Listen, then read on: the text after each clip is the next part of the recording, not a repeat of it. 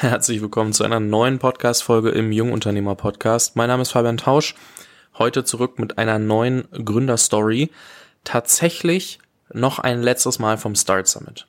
Ich hatte ja beim Start Summit die Möglichkeit, äh, mit Tim Stracke von Chrono24 zu sprechen, Eugene Danilkes von Mambu, Fintech Unicorn.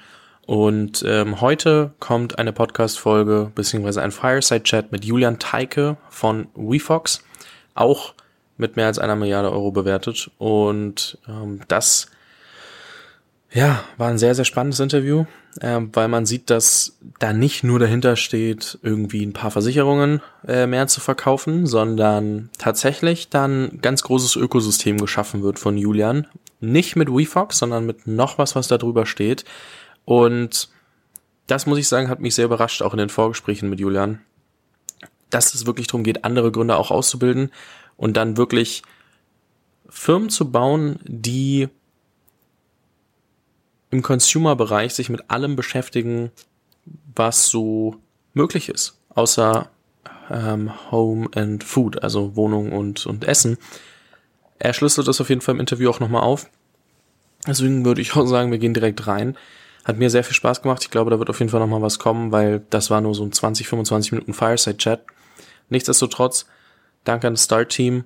Ganz viel Spaß mit dem Interview mit Julian.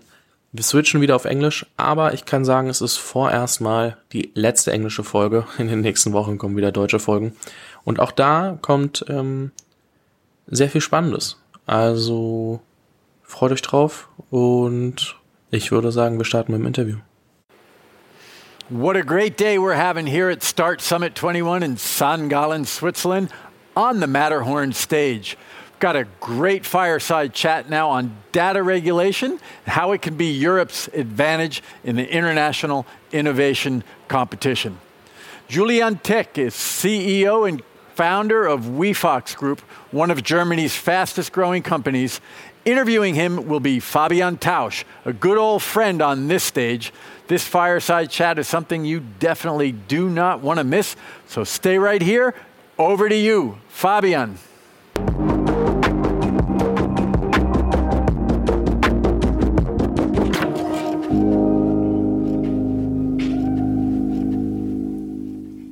So, hi again. Um, I think it's the third and last fireside chat, sadly, on uh, Start Summit this time. And um, I'm very, very happy that uh, Julian is uh, joining me.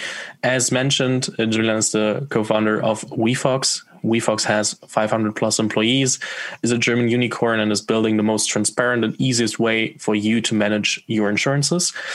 Something that I discovered recently when I researched is that uh, Julian was the co-founder of DeinDeal together with uh, Adrian Locher, who will be on this stage directly after us. So even when this talk is uh, phenomenal, stick around later on as well. But um, Julian, uh, first of all, welcome here at the Start Summit. Hey Fabian, it's a pleasure. Let's go back to 2015. Um, you already sold DeinDeal and you gathered a lot of experiences and um, you did e-commerce. So that's what I understand um, of uh, DeinDeal. What was your motivation to found WeFox? So you were uh, out of the company, um, DeinDeal, when you regarding to LinkedIn, like it's a transition that's pretty smoothly without too much uh, time in between. Maybe what is, was a bit different, but why WeFox and um, what was the intention to to start it? Well, I mean, 2015 we we sold the company. I was thinking about okay, what's the next thing, um, and really. Uh, from the experience of DeinDeal, uh, many of you uh, may not know it. Um, it's an e-commerce company in um, in Switzerland. Uh, it was solid growth. Um, it was, you know, a nice business model. Um, uh, we grew to more than 100 employees. We grew to more than 100 million revenues. We turned the company uh, profitable. Uh, we sold the company, like the whole, you know, life cycle of a startup, you know, once done. But the one thing I really realized is um, I came from, you know, the rocket environment. Um, before DeinDeal, I was at Groupon. Um, and I realized um, how um, essentially that execution focused style of building startups really does not allow the potential of every single individual working on a common purpose to fully unfold. Um, and and that was just my greatest experience building Deal. Just if you focus on the people, if you give the people freedom, if you give the people responsibility, the they're just going to achieve things they personally never thought they would be able to. And that was such an amazing experience that I said, okay, what I really want to do um, after selling this company is I want to create an academy um, for young people that want to build startups um, going forward. And we started a company called Empower. And it's really about two things. Number one is creating an environment for young talent that wants to become a founder or early employee of a business and to really gather the experience necessary. And then on the other side, start building a venture together with them that has a huge vision of being able to disrupt what we say one of the nine largest industries uh, in the world right um, so huge vision plus building talent is is really what i wanted to do and then i said okay this needs a role model uh, we need to, to do um, uh, one business um, that that shows the path um, and, and and we said okay what are the nine industries that we want to disrupt um, with this young pool of great talent uh, so you get 100 euros from your employer you spend 50 euros on taxes on average. You spend 17 on living. You spend 12 euros on mobility out of 100. You spend seven on food, five on insurance, four on healthcare, two on entertainment, two on services.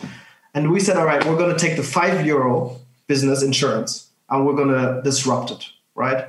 We're going to have a huge vision and we're going to have resilient founders. And I think that formula worked out so far. Uh, we've built a big business now um, uh, with more than 500 people, with more than 100 million revenues, uh, massive growth ahead. We're just at the very beginning of the journey. But really, what we're doing is replicating that at least nine times.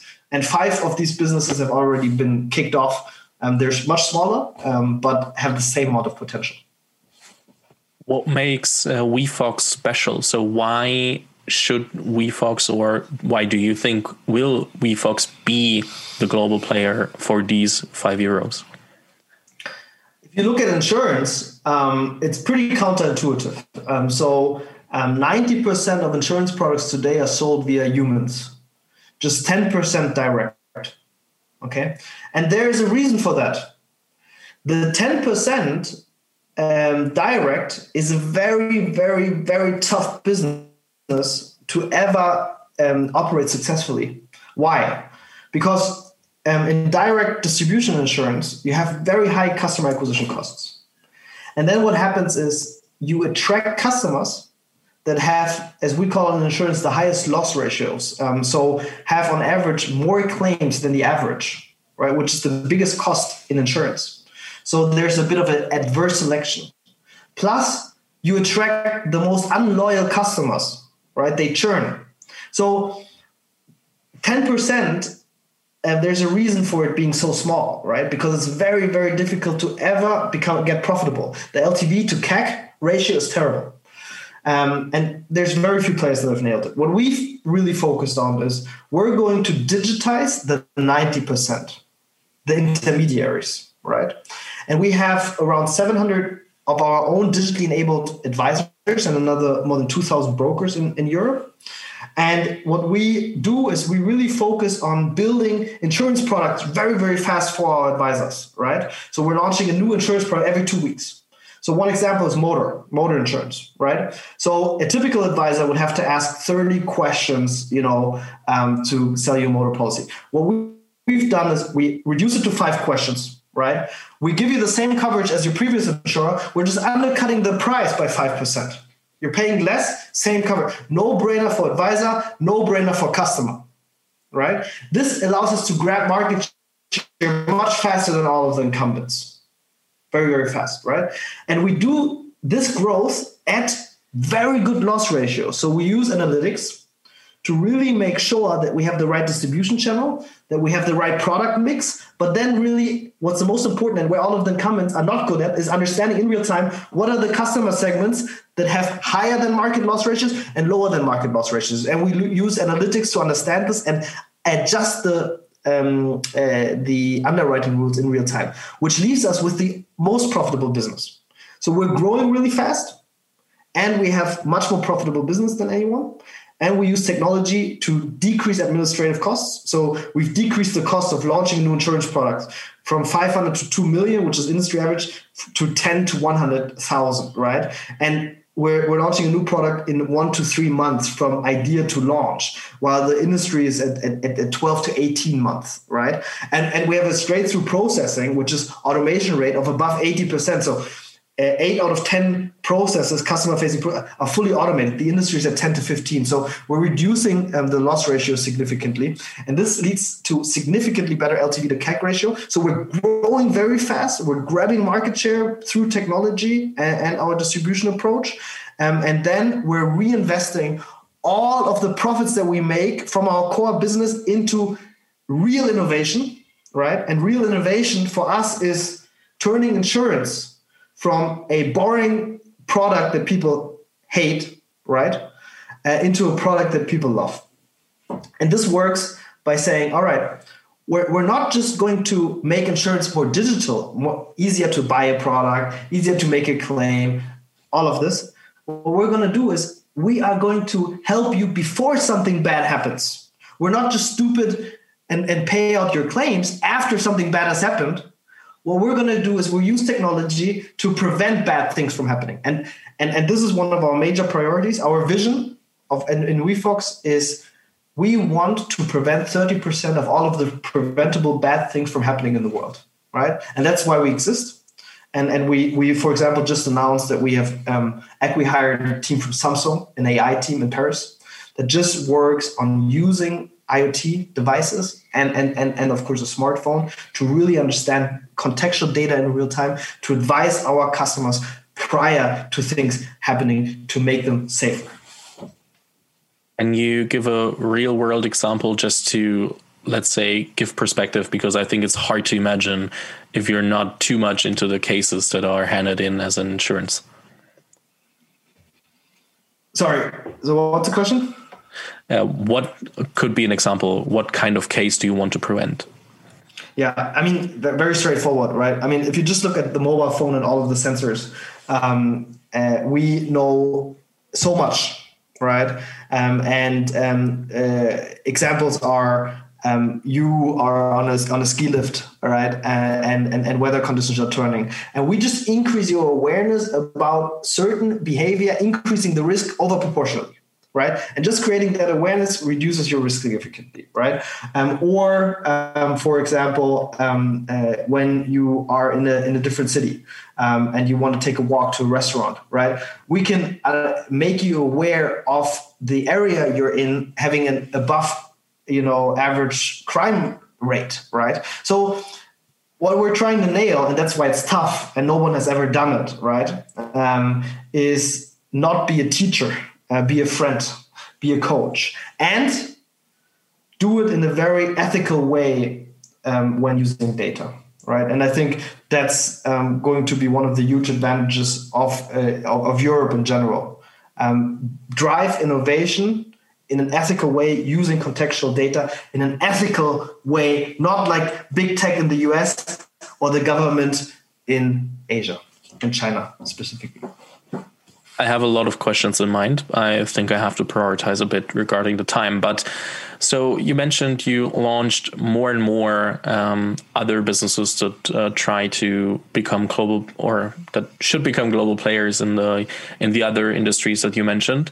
What or how do you structure your system or your let's say group structure that they can leverage knowledge that you all have already have in house? So what are um, complementary or or cross um, company working systems so that you don't have to do every mistake twice or more often i mean the very the most important thing when creating a venture is the founders right and um, i always say um, you know, the success of a venture um, is based on the personal growth of the founder.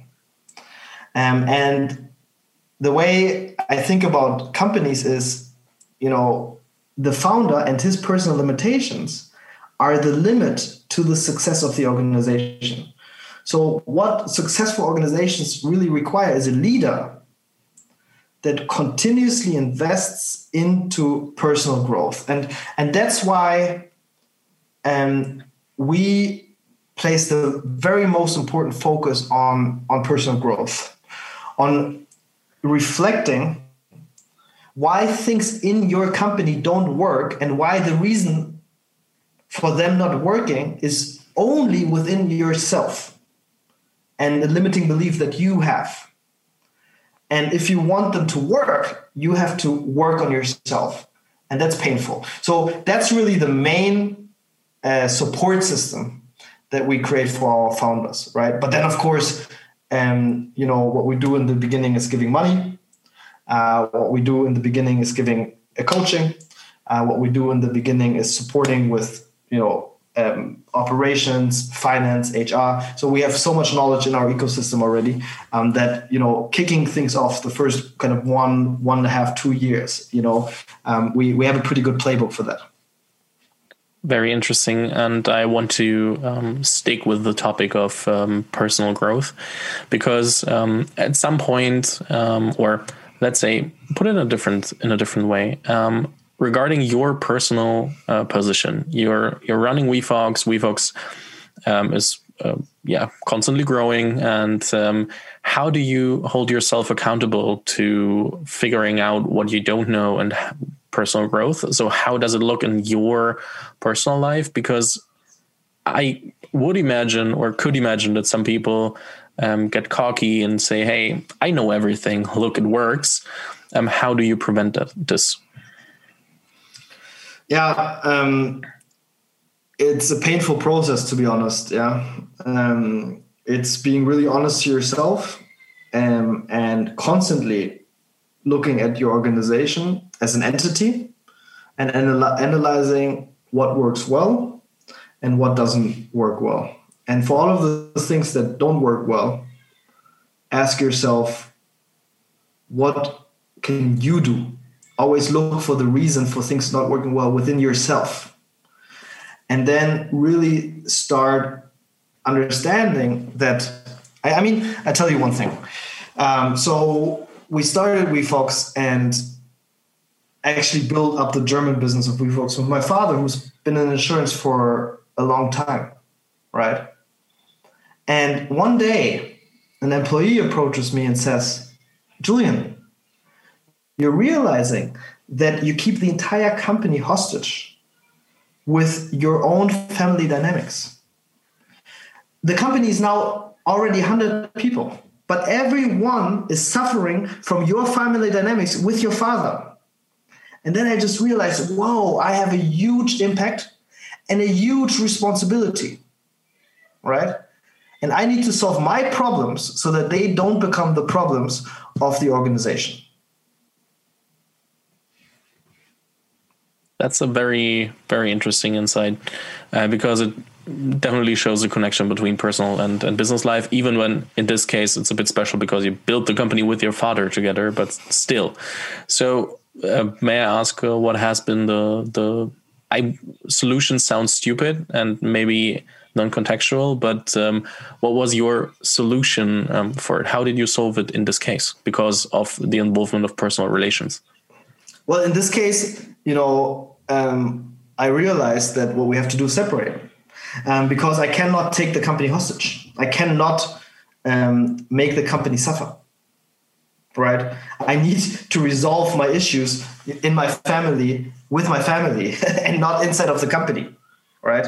And and this is every day. I mean, every day looking at the state of your organization, looking at the problems, and looking for the reason of things going wrong within yourself working on yourself. I have a coach. I work with the coach uh, once per week, uh, once per month, a full day, right? Reflect on all of these topics. Everything where I feel uncomfortable, yeah, where I say, oh, I don't want to enter this. right? Uh, there's a problem I'm avoiding, right? Actively work on not avoiding the problem. Ask yourself why you're avoiding the problem, how you make things uh, bigger than they are, right? How the patterns keep you in a loop and repeat the same um, problems over and over again that keep the company from growing towards where it can be. So, and that's really one thing. I, I, I really think, you know, many founders say, oh, you know, at a certain stage, I'm, I'm, I'm leaving the company because I'm, I'm more like the early guy, right? I think that's a lame excuse, right? You can grow with the company, right? And you can grow if you put in the muscle to be from being the, the founder of a zero people company just by yourself to being this, a great CEO of 10,000, 20, 30,000 people. We've seen many examples of that. Everyone is capable of doing it. Interesting. What are you looking for when you are um, searching for the new founders of your new organizations that you're building? And um, yeah, let, let, let's start with that. What are the maybe are you looking for personality traits? Are you looking for skill set? Do you think okay, they just have to have a certain attitude? I can train everything else with them. So, what are you looking for? How was the selection process? I think it's two elements to build huge businesses. Very simple, right? One is a vision that is basically unlimited right? Whenever ever you run into the problem of ever thinking too small, right? And that's why we say our investment hypothesis is we take these nine biggest industries in the world, right? We assume in 15 years there's going to be similar distribution. And we say in 15 years we want to be the global dominator, right? So this means you can never ever think too small. So that's that's one part. And the other is the founder, right? Which is resilience. I mean, it's it's it's never ever ever ever giving up. Never giving up no matter how tough it becomes, no matter how painful it becomes, no matter how confusing it becomes, right? And whenever you're kicked down, you get up again, right? And that's what I look. I mean, really, what I do is when when we talk about new founding teams, especially CEOs, right? I test. I see how resilient are they. I throw them into the cold water. I see if, do they swim or not. Yeah. Many people fold really quickly. They're not CEO potential is would that be being or developing more resilience? Um, would that be the one advice that you would give yourself let's say 10 15 years ago? Absolutely. I mean um, it's it's taking a responsibility for your own life um, never ever blaming other people right? Um, and you know go into the areas that hurt on purpose when you see things that you want to avoid, actively work on not avoiding them, on facing them head on. How could it be a better end than this? Um, maybe with more time, but um, Julian, it was a pleasure. We are running out of time already. I would definitely recommend everyone uh, to check out WeFox, um, not only for the product, but also for um, open positions and um, also let's say WeFox Group, not only WeFox, because there are more businesses as we learned um, in in the hindsight of uh, Empower. Well, just I need to I need to correct. So WeFox is one of the incubated businesses, right? And all of the other businesses are outside of WeFox, right? Okay, perfect then we we have it clear right with this. Um, I'm very thankful to have the time. Um, I'm handing over back to the star team, saying thank you for Julian for joining. Thanks for having the opportunity to ask Julian the questions, and um, to everybody else, enjoy the rest of the conference and enjoy Adrian Locher now. Thank you, Julian. Yeah, thanks, Fabian. Thank you, Julian. And Fabian, thank you for all of your talks over the last few days. Next up, build ecosystems instead of strategies. A keynote by Adrian Locher of Merantix. He will be here in two minutes on this stage at 1855 local.